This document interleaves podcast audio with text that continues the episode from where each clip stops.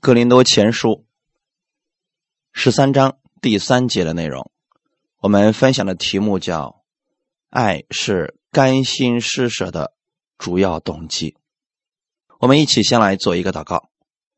天父，感谢赞美你，谢谢你给我们这时间，让我们一起能够共同来分享你的话语。在这个时间当中，你让我们透过你的话语，更多的认识你，领受从你而来的爱。让我们领受这份爱，并且愿意给出去，把我们从基督所领受的白白领受的，再白白的给出去。圣灵亲自帮助我们每一个来寻求你的弟兄姊妹，借着你的话语解开我们生活当中的问题，让我们在你面前寻找到答案，并且在生活当中活出荣耀基督的生活来。感谢赞美你。奉主耶稣的名祷告，阿门。格林多前书第十三章第三节：我若将所有的周济穷人，又舍己身，叫人焚烧，却没有爱，仍然与我无益。保罗在第一节的时候讲到了爱和恩赐的比较，第二节的时候讲到了。能力和爱的比较。今天他转移到了奉献。其实一开始读这节经文的时候，可能很多人都会有一个疑问：一个人将所有的周济穷人，难道不是因为爱才做的吗？可是保罗在后面说的是，却没有爱。首先，我们来思考一下，是不是所有？周济穷人的行为都是出于爱心呢？不一定。你想想看，一个人能慷慨到把自己的一切都献出去，分享给穷人，竟然没有爱，这是值得深思的一个事情。在希腊文原文当中，并没有“穷人”这个字在里边，它的重点是施舍者。而不在于受贿者，这样的意思是什么呢？本文当中重点强调的是周吉的那个人。当然了，从受恩者来讲，无论他出于什么样的动机，这个人总是得到了一点好处。但今天我们讲的不是受贿者，而是施恩者，也就是施舍者。为什么一个人将所有的周济穷人，又甚至焚烧己身，还没有爱呢？其实啊，外面众人皆知的施舍、做善事，甚至说舍己为人，都不一定是出于爱心，不完全是因为爱心的缘故才做这些事情。有些人呢，可能是因为要名扬天下而慷慨施舍；也有些人是为了永垂不朽而牺牲生命。这些人所做的事，好像都是为了爱人而做的，但实际上，如果一开始的动机不是爱的话，他为的仍然是他自己。当时呢，哥林多人有很多是拜偶像的，他们是拜过偶像的。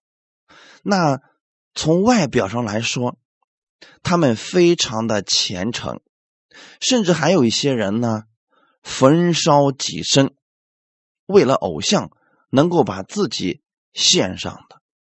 而这样的献身与爱没有联系，所以保罗说。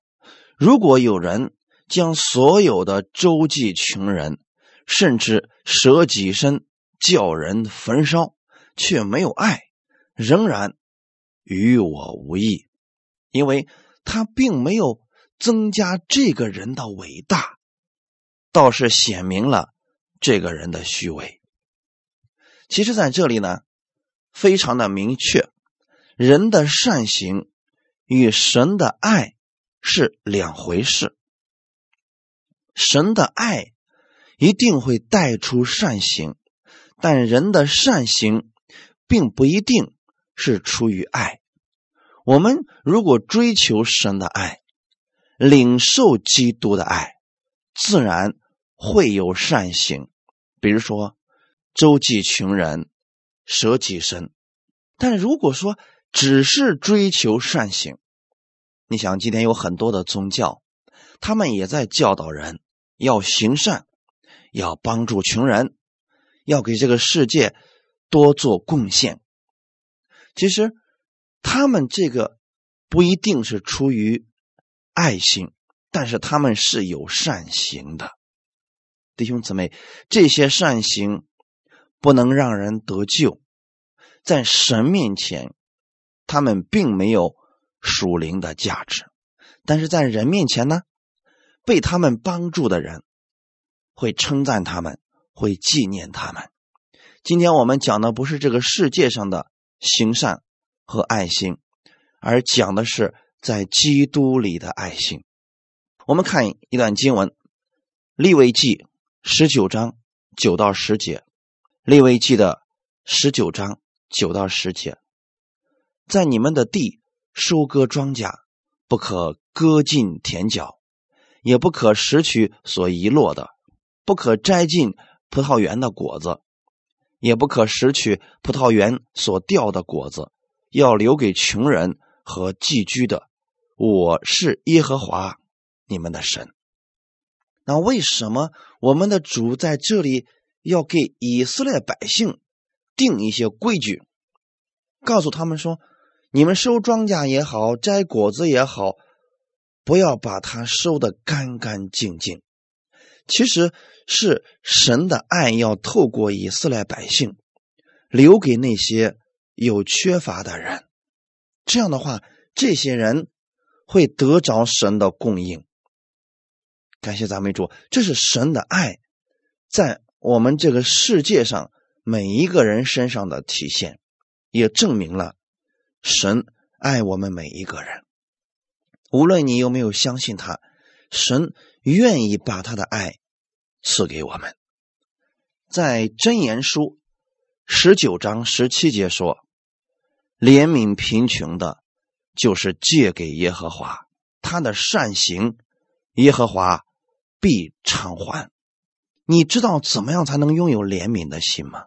这个怜悯的心，如果是出于律法，就是逼不得已必须要做的这样的怜悯，其实他从内心不是以爱为根基发出来的，可能是迫于压力，没办法，被人要挟了，被人道德绑架了，所以不得不去。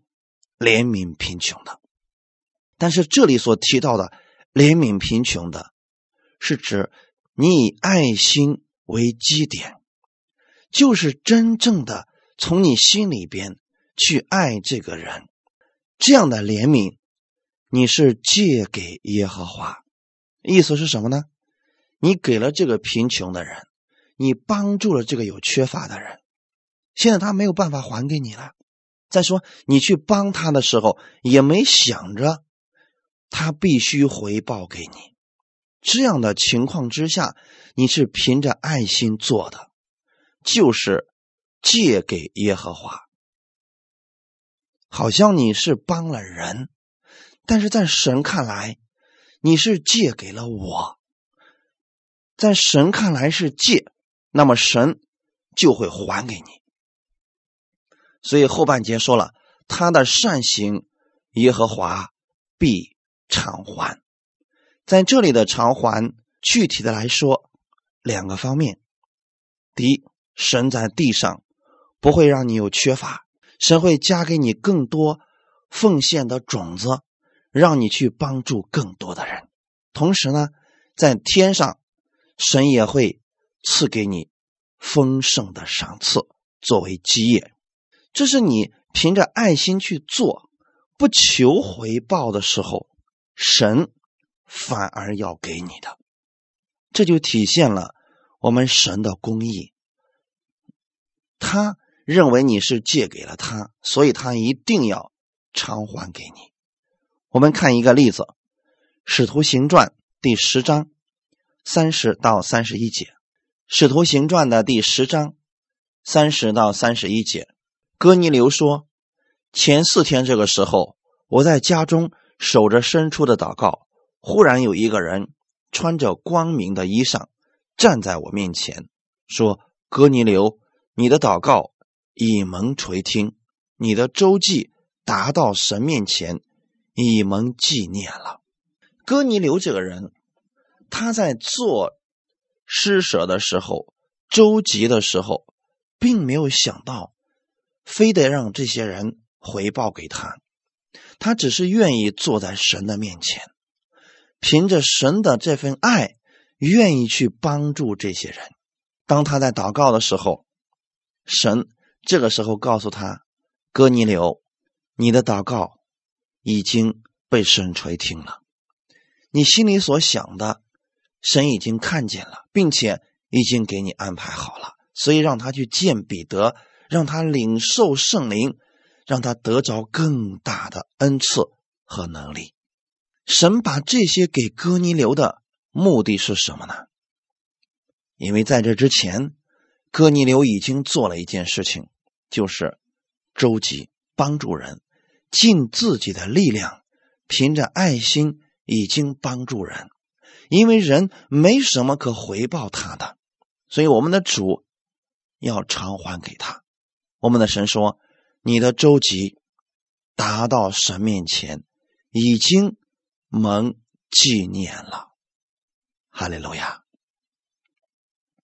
其实，在这里呢，已经给我们说明了我们的动机，如果是。出自于神的爱，你甘心的施舍，我们的神是知道的，并且他会纪念你这样的奉献。我要再次强调一下，并不是所有的周集或者施舍都是发自爱心的，有些人可能就是为了让别人夸奖他，故意做的而已。比如说，哪个地方受灾了，那有人去捐款的时候，他是不希望人知道的。这样的人呢，是发自爱心的。那还有一些人呢，捐一点款，他就有条件，那必须把我这个事迹啊登在呃报纸的头条上，让大家都知道我做了什么。其实呢，这就不是发自爱心的，他可能。是为了宣传他自己，故意而做的。那如果基督徒我们也做这样的事情的话，到底我们会得着什么呢？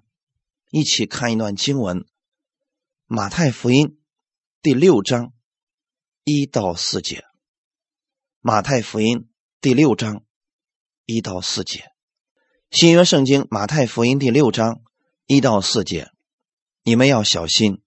不可将善事行在人的面前，故意叫他们看见。若是这样，就不能得你们天赋的赏赐了。所以，你施舍的时候，不可在你面前吹号，像那假冒为善的人，在会堂里和街道上所行的，故意要得人的荣耀。我实在告诉你们。他们已经得了他们的赏赐。你施舍的时候，不要叫左手知道右手所做的，要叫你施舍的事行在暗中。你父在暗中查看，必然报答你。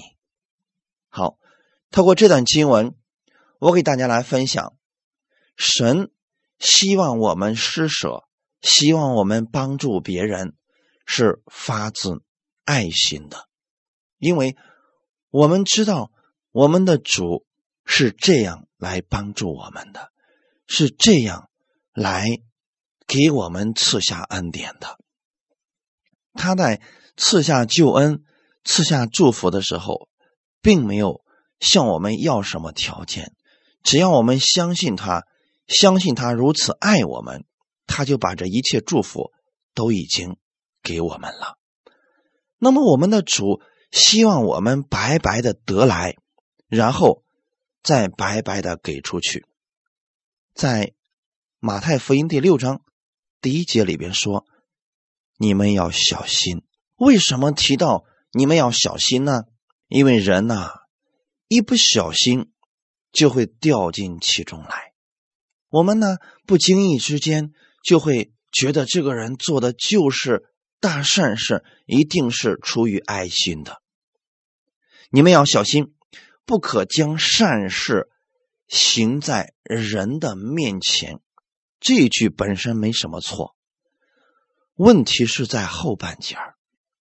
故意叫他们看见，你做善事本身没有错，但是如果你故意叫人看见，比如说有人在教会奉献，那么呢，他就当着所有弟兄姊妹的面说啊，今天我想好了，我要奉献一万块给咱们教会，呃，让咱们教会呢帮助更多的人，然后我要当着大家的面把这个钱给大家数一下啊，一张、两张、三张，OK，其实呢。他做这些事情本身没有错，但是呢，故意叫人看见，这样的话，他就是希望得着人的称赞和人的赏赐了。所以我们的主说：“若是这样，就不能得你们天赋的赏赐了。”今天我们在这个世界上，我们甘心施舍的时候。我们到底是想得人的赏赐呢，还是要得神的赏赐呢？如果你是为了得人的夸奖，这也没有问题，你也可以去做。人称赞你了，你就已经得着了你该得的。那天赋那里就没有了，因为你本身做的时候就是为了让人夸奖你。第二节说，所以。你施舍的时候，不可在你面前吹号。这里的吹号的意思就是，你做善事，帮助穷人，或者说为别人祷告、怜悯人的时候，千万别搞得人尽皆知，千万别希望所有人都知道你在做什么。因为今天呢，有些人传了一个福音。就巴不得希望全世界人都知道他做了什么。有的人为一个人赶鬼祷告，哎呀，巴不得全世界的人都知道他有这个能力。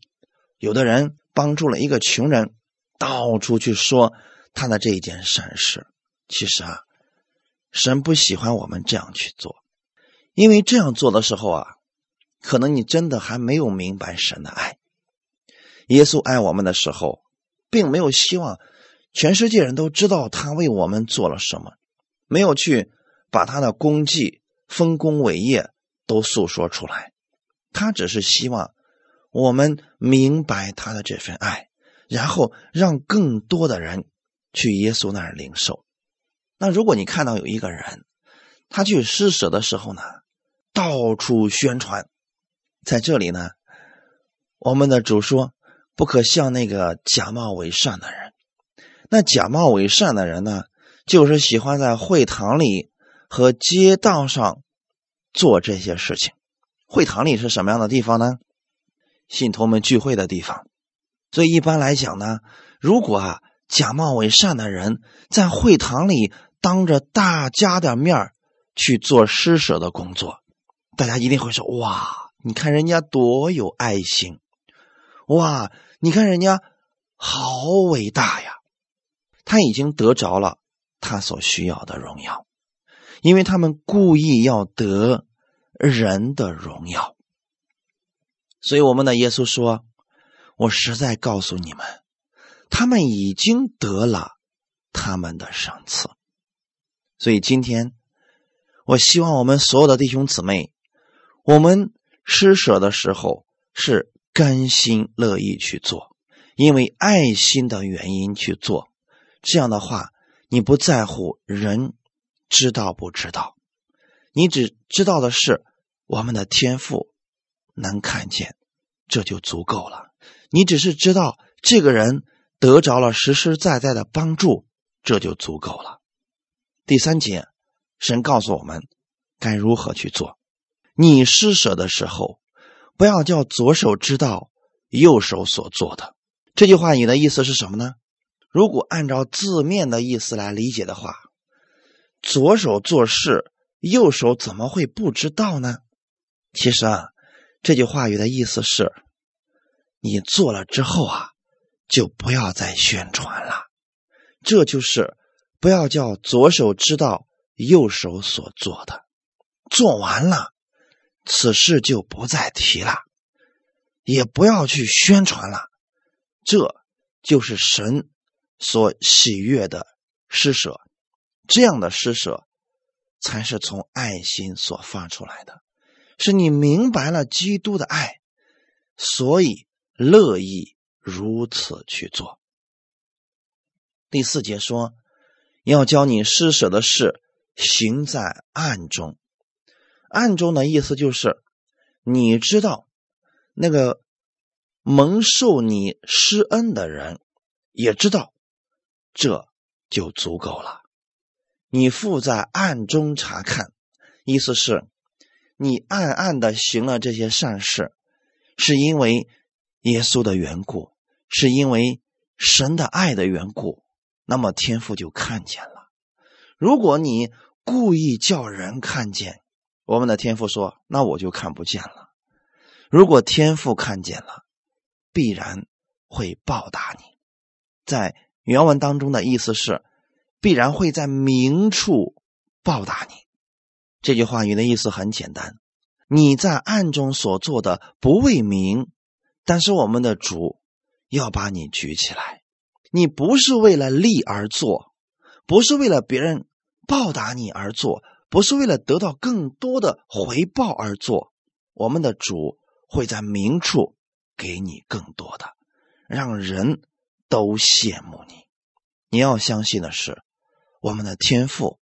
就是如此的爱你，你以爱心的缘故甘心施舍，我们的主会给你更多的能力，给你加上更多的祝福，让你去做更大的事情。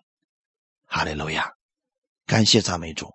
既然今天提到了奉献，那我们就要知道奉献的原则是出于爱心，甘心乐意。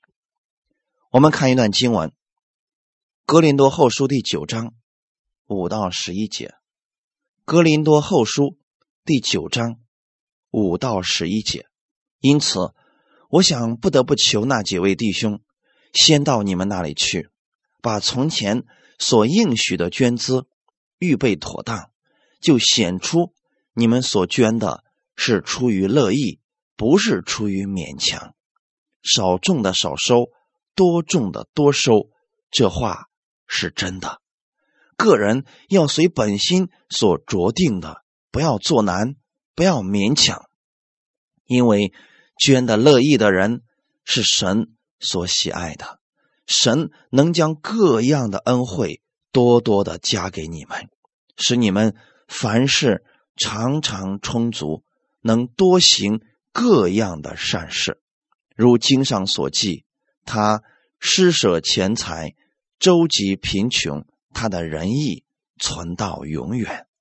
那赐种给撒种的，赐粮给人吃的，必多多加给你们种地的种子，又增添你们仁义的果子，叫你们凡事富足，可以多多施舍。就借着我们，使感谢归于神。这段经文。其实，其实是保罗写给哥林多教会的。他希望哥林多教会明白奉献的原则，因为呢，他们认为保罗过来帮助他们，啊，不是甘心乐意的，而是为了钱，所以才来的。但实际上呢，保罗啊，还真没从哥林多教会拿过什么奉献去帮助其他人。可是呢。你没有这么做，也不代表别人不这么想啊，这就是人心的问题。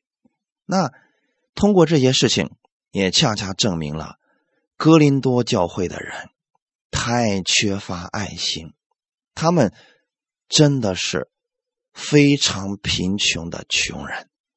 我所说的穷人，并不是他们缺乏钱财，而是心灵太贫穷了。我们看今天的这个本文，《格林多后书》第九章第五节。因此，我想不得不求那几位弟兄先到你们那里去，把从前所应许的捐资预备妥当，就显出你们所捐的是出于乐意，不是出于勉强。其实呢，保罗特别希望哥林多教会的弟兄姊妹是富足的，富足到什么程度呢？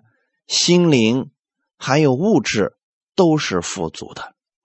我们现在要给大家讲一个概念：富足的概念。富足并不一定是指你钱财的多少，富足是指你乐意献出，乐意去帮助人。那有些人呢，家里面特别有钱，但是去买菜的时候跟别人斤斤计较，走的时候还想多拿几个啊，其实他还是穷人。那有些人呢？家里的钱财并不是很多，但是呢，他尽自己能做的去帮助人，这就是比前一个更强的。那后一个其实就是富足的人了。格林多人其实呢，保罗希望他们明白他们是富足的，所以保罗给他们讲了奉献的原则是出于爱心，出于甘心乐意。如果你们不是乐意的，就先不要做了，不要勉强自己。那保罗也告诉我们，今天我们在主面前，我们如何能成为富足的呢？其实很简单，在物质上，你想要富足，非常的容易。首先要种下种子。第六节说：“少种的少收，多种的多收。”这话是真的。如果你现在是贫穷的人，我所说的贫穷。是两方面，第一，属灵上的贫穷，就是呢，总是希望别人给你，你却一点都不愿意给出去。别人在属灵上，你是穷人；还有一种呢，物质上的穷人，就是物质上真的很缺乏。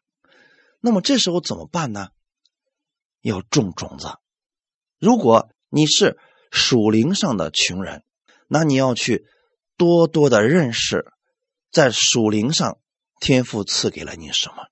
然后呢，从耶稣那儿领受他更多的爱，你乐意去帮助人，你在属灵上就会越来越富足。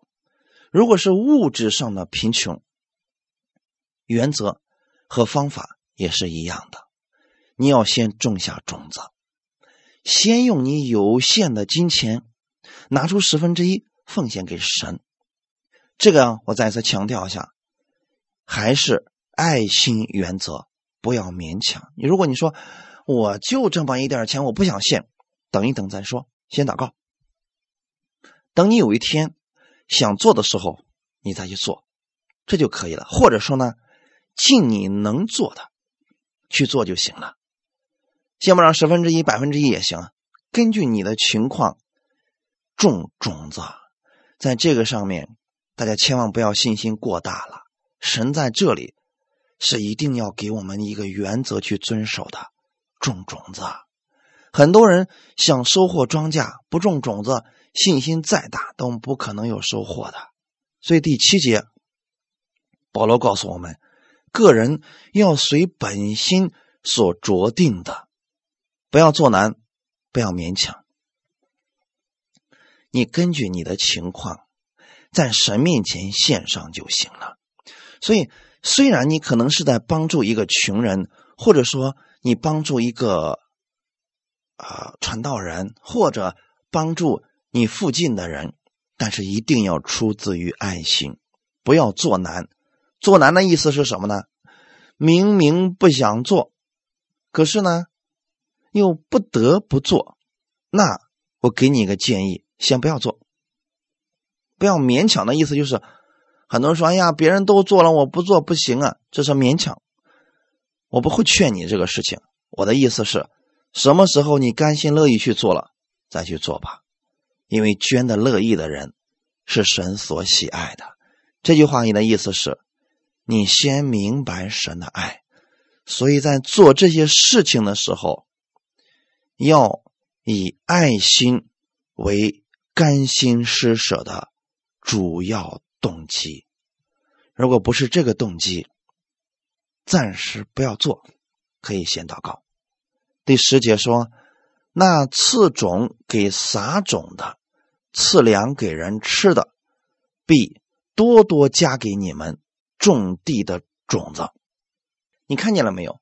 当你知道你的一切是神赐给你的，你知道你的粮食是神赐给你的，你却施舍了，你相信的是神必多多加给你种子。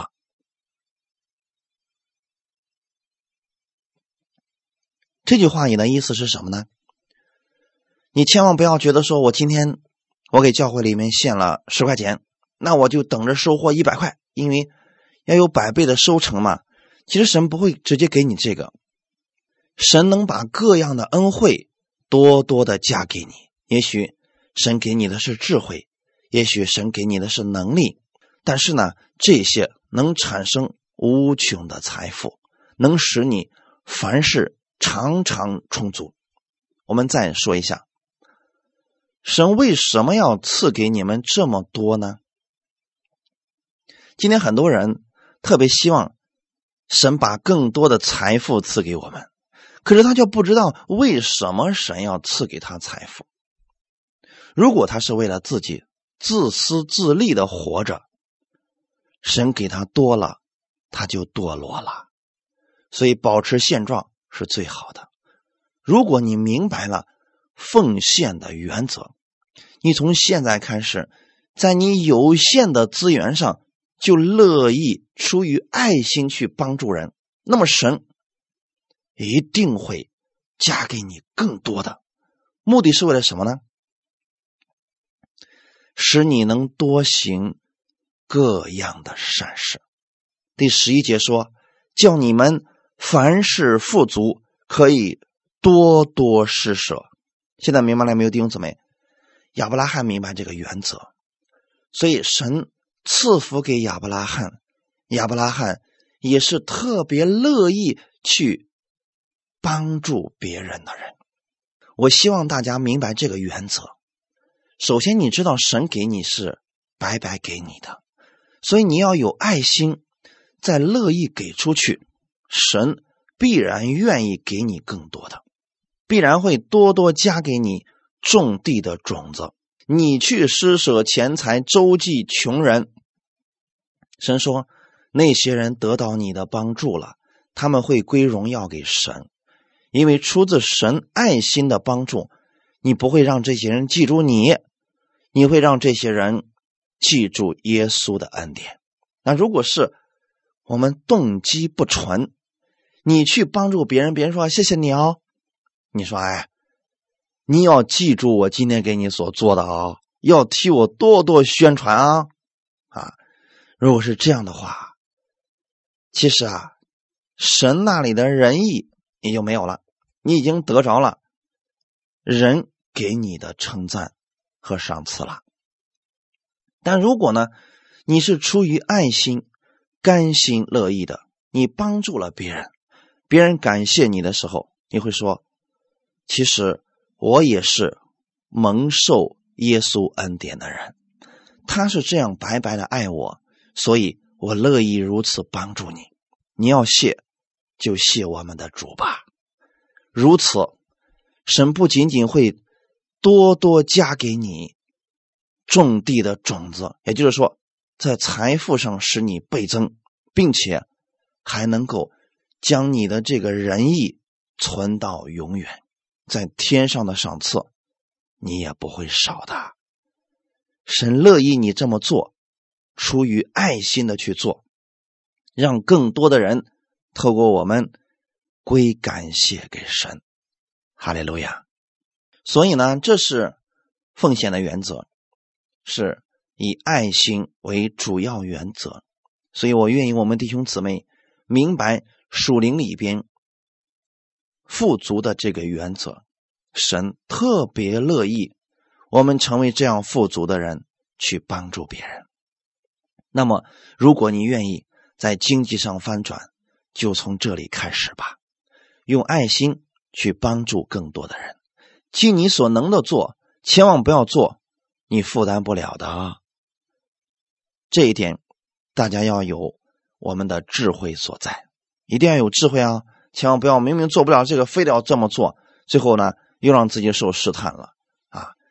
你做这个事情的时候，比如说你帮助别人不求回报的时候，那么首先你自己是可以承受的，并且呢也没有什么损失，这样你就去做好了。哈利路亚！看我们今天的后半截儿。又舍己身，叫人焚烧。好，这个舍己身叫人焚烧，到底是干什么了呢？其实是提到了一种更激烈的行为，舍己身成为了殉道者，成为了牺牲者。你知道，许多早期的信徒把自己性命交出去，然后牺牲了自己。很多信徒是成为了殉道者，为了耶稣的缘故。圣经上有记载。其实呢，历朝历代以来都有为主殉道的人，这样的人是被神所纪念的。但是保罗呢，在这里给了我们一个警告：如果你的这个殉道不是出于爱心，那么。对自己是没有益处的。为什么要这么讲呢？因为即便是不信主的世人，他能，他们也能为了自己的信仰，或者为了自己的国家，为了某种呃信念，牺牲他们的生命，舍己为人，这样的行为也是有的。而且世人有很多人可以做到这一切的，这样的行为。首先，我们要说的是，值得我们尊敬。所以，不管是过去为了我们国家献出生命的，还是为了救人而献上生命的这些人，都是值得我们尊敬的。我们不要把这些否定掉了啊！但是今天的本文要强调的，并不是这个，他要强调的是，并非所有的牺牲。都是出于爱，而这里的爱是指神的爱，阿嘎派这样的爱是无条件的爱。有些牺牲其实是盲目的，是无知的，甚至是被人利用的。比如一些恐怖组织自杀行为，那我们在电视上也看到了。中东地区，那有很多的人肉炸弹什么的。他们为什么愿意把自己的生命献上呢？因为他们觉得，他们这么做是为了他们的主。结果呢，他们宁可献上自己的生命。我要说的是，这些牺牲其实是盲目的，是无知的。我们今天要知道，我们所做的。到底是为了什么？如果我们不明白，很有可能会被人所利用。从属灵和永恒的角度来看，只有那些被主选召、被主所爱、明白耶稣的爱、乐意出于爱心去牺牲的，才能被主所纪念。今天我们所分享的是对信徒讲的，所以我们不想评价。非信者他们的那些动机是出于爱心还是不是？我相信有很多人确实是出于爱心的，这些人是值得我们尊敬和纪念的。现在我们所讲的是对信徒所讲的，你要知道，如果你去做这些事情，一定要以爱心为动机，阿门。因为你这样做的话，是被主。永远纪念的，那你怎么才能有这个力量呢？在这个末世当中，人人都注重物质了，都拜金了。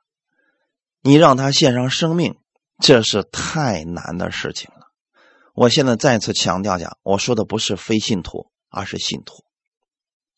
为什么信徒到末世的时候，多数的人成为了这个样子呢？真正为别人舍己的很少了呢？其实还是没有明白神的爱，或者说他去耶稣那儿领受的时候，本身就是自私的心。他对神的恩典了解的太肤浅。只有当我们明白了基督舍己的爱，你领受了这份爱，你才能。活出舍己的爱。我们看一段经文，《约翰一书》第三章十六节，《约翰一书》第三章十六节，主为我们舍命，我们从此就知道何为爱。我们也当为弟兄舍命。在我们的圣经当中，什么是爱呢？爱是舍己。爱是舍命。那今天世人所讲的那份爱，其实多数都是有条件的。我们明白了什么是爱呢？主耶稣为我们舍命，这就是爱。当你领受了基督这份爱的时候，你才能够为弟兄舍命。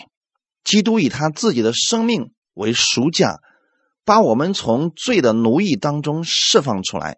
如果你经常去默想神的这份爱，也就是阿嘎派的爱，我翻译为爱加倍的爱，你就能够为弟兄舍命，也可以为世人舍命了。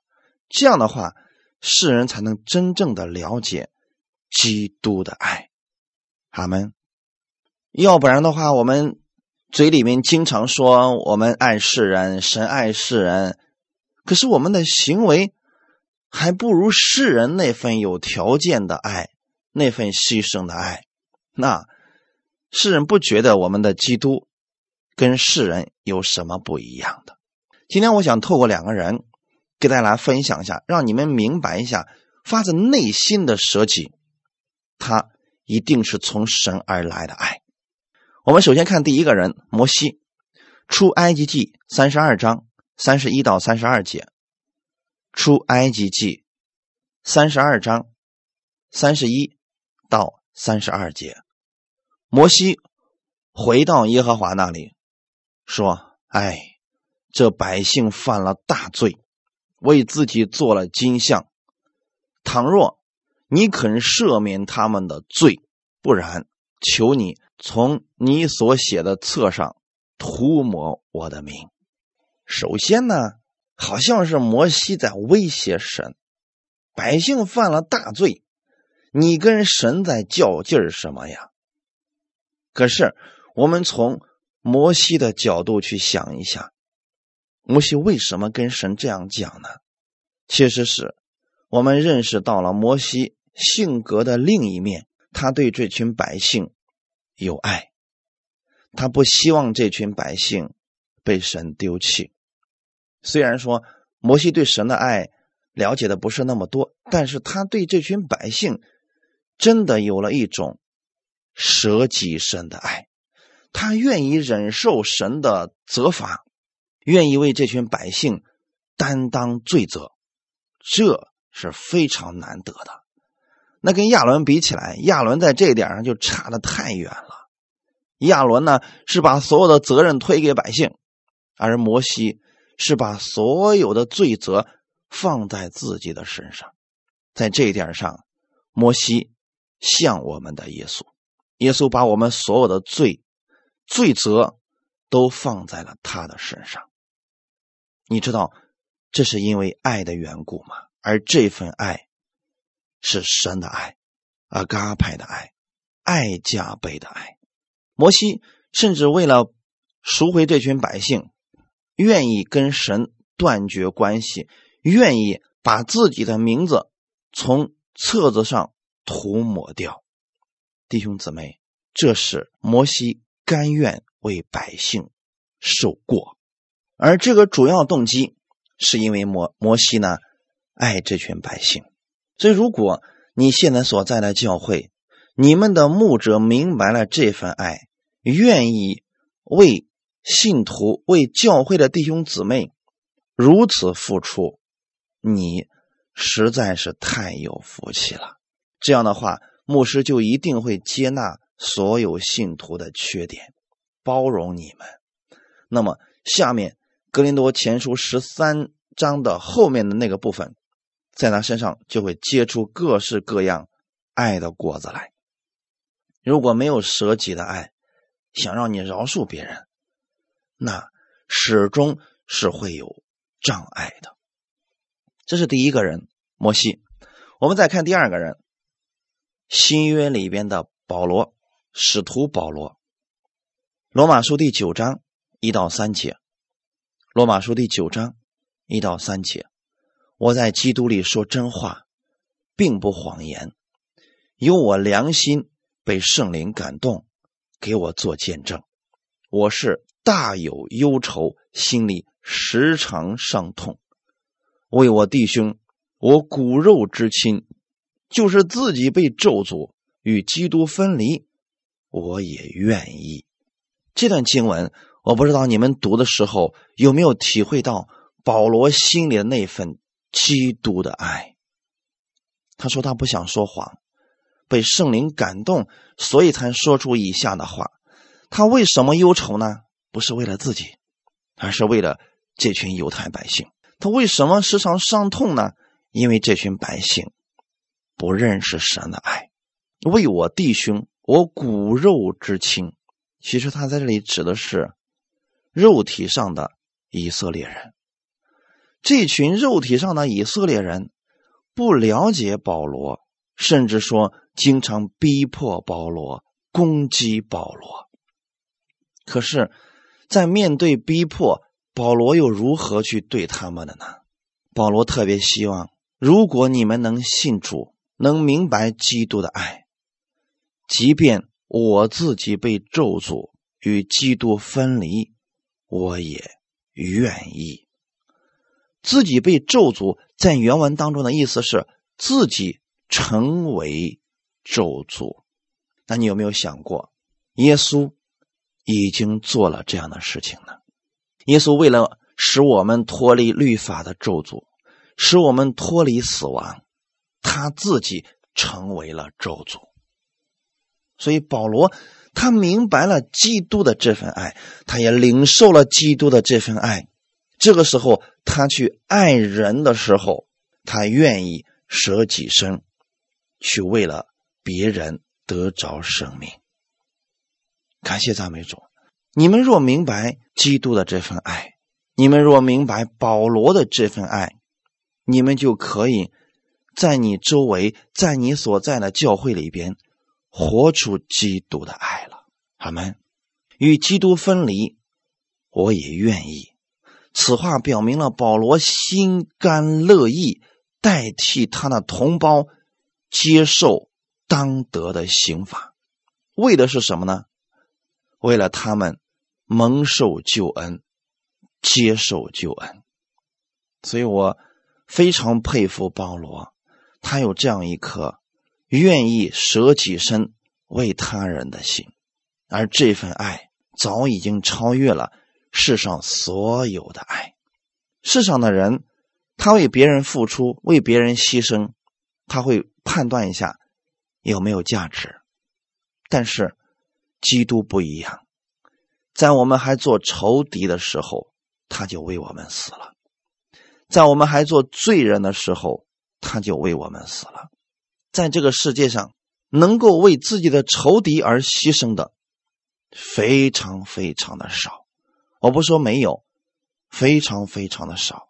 但是在基督里边，为仇敌而牺牲，为了。别人得益处而牺牲，这种爱加倍的爱，在基督里的见证却非常的多。我希望我们所有弟兄姊妹，不要总是为了获得一点祝福，跟弟兄姊妹之间反目成仇、分门结党、拉帮结派。这还是不明白基督的爱。明白基督的爱的人，他宁可自己受亏损，也要叫别人得益处。而世人如果是有条件的爱，他宁可别人受亏损，也要自己得益处。其实有很多人打着爱的名义，但实际上动机还是为了他自己。而保罗不一样，保罗是甘心乐意为了福音，为了更多的人得救。我们现在看一看哥林多人的情况。哥林多人不明白基督的爱，也没有领受到基督的爱，所以分门结党，互相攻击。哥林多前书第六章六到八节：你们竟是弟兄与弟兄告状，而且告在不信主的人面前。你们彼此告状，这已经是你们的大错了。为什么不情愿受欺呢？为什么不情愿吃亏呢？你们倒是欺压人。亏负人，况且所欺压、所亏负的，就是弟兄。这段话语的意思是什么呢？信徒专门挑信徒来骗，信徒专门挑信徒来坑，弟兄姊妹之间互相告状、互相攻击，这样的事情，其实在很多教会一直在发生。为什么人会如此呢？其实。还是不明白基督的爱，因为不明白，所以就是为了自己。他们还认为是在护教呢，还是认为呢，他们是在为主做工呢？他们岂不知，基督做事情的时候是舍己身，让人明白他的爱。而我们不一样，我们很多人是代表正义，消灭邪恶，实际上。是自私自利而已。你看，现在在我们主内有各样的派别、各样的宗派，有的重视恩赐，有的重视道理，有的重视信心。结果呢，互相攻击，其原因就是没有爱。所以这一切都是虚空，都是无意的，对吗，弟兄姊妹？如果你们明白了基督的爱，明白了基督这份舍己的爱。你愿意为弟兄舍己，你又如何去攻击他呢？格林多人不明白，所以我希望我们弟兄姊妹不要参与到互相攻击当中，不要参与到分门结党之中，要远离这些纷争。你只管领受基督的爱，神纪念你的付出，会给你偿还的。阿门。最后，我们看一段经文，《约翰福音》十三章三十四到三十五节，《约翰福音》十三章三十四到三十五节，我赐给你们一条新命令，乃是叫你们彼此相爱。我怎样爱你们，你们也要怎样相爱。你们若有彼此相爱的心，众人因此就认出你们是我的门徒了。这是耶稣给我们的命令，叫我们彼此相爱。彼此相爱的时候，用的不是世人有条件的爱，而是基督无条件的爱，爱加倍的爱。我们用基督爱我们的这份爱，去爱你身边的人吧。如果你有这样舍己为别人的心，众人一定会看到我们所有信耶稣的人。是合而为一的，他们就会被吸引过来了。所以，你要先明白基督这舍己的爱、牺牲的爱，去思想他在十字架上是如何爱你的吧，你就有力量如此去爱别人了。如果你拥有了基督的爱，你的付出不会计较得失，你的奉献不会计较回报。你的相爱不会加上条件，这样的人在神的爱里他是自由的，他也会给别人带来自由，也会给别人带来真正的益处。阿门。我们一起来祷告，天父，感谢赞美你，谢谢你今天借着这样的话语，让我们明白了爱是甘心施舍的主要动机，因为你爱我们，所以。你差耶稣到这个世上来，为了我们的罪得赦免，所以他为我们献上了生命。十字架上牺牲的爱，就是因为你爱我们，这是最好的明证。感谢赞美主，谢谢你今天借着这样的话语，让我明白真正的爱，奉献的时候，不希望别人称赞，也不在意别人的回报，而是用神的这份爱去爱人。主，你也让我知道了，当我们里面拥有基督的爱的时候，我们愿意为弟兄舍命，自然就能够。不再看他的缺点，就能饶恕，就能包容，就能接纳。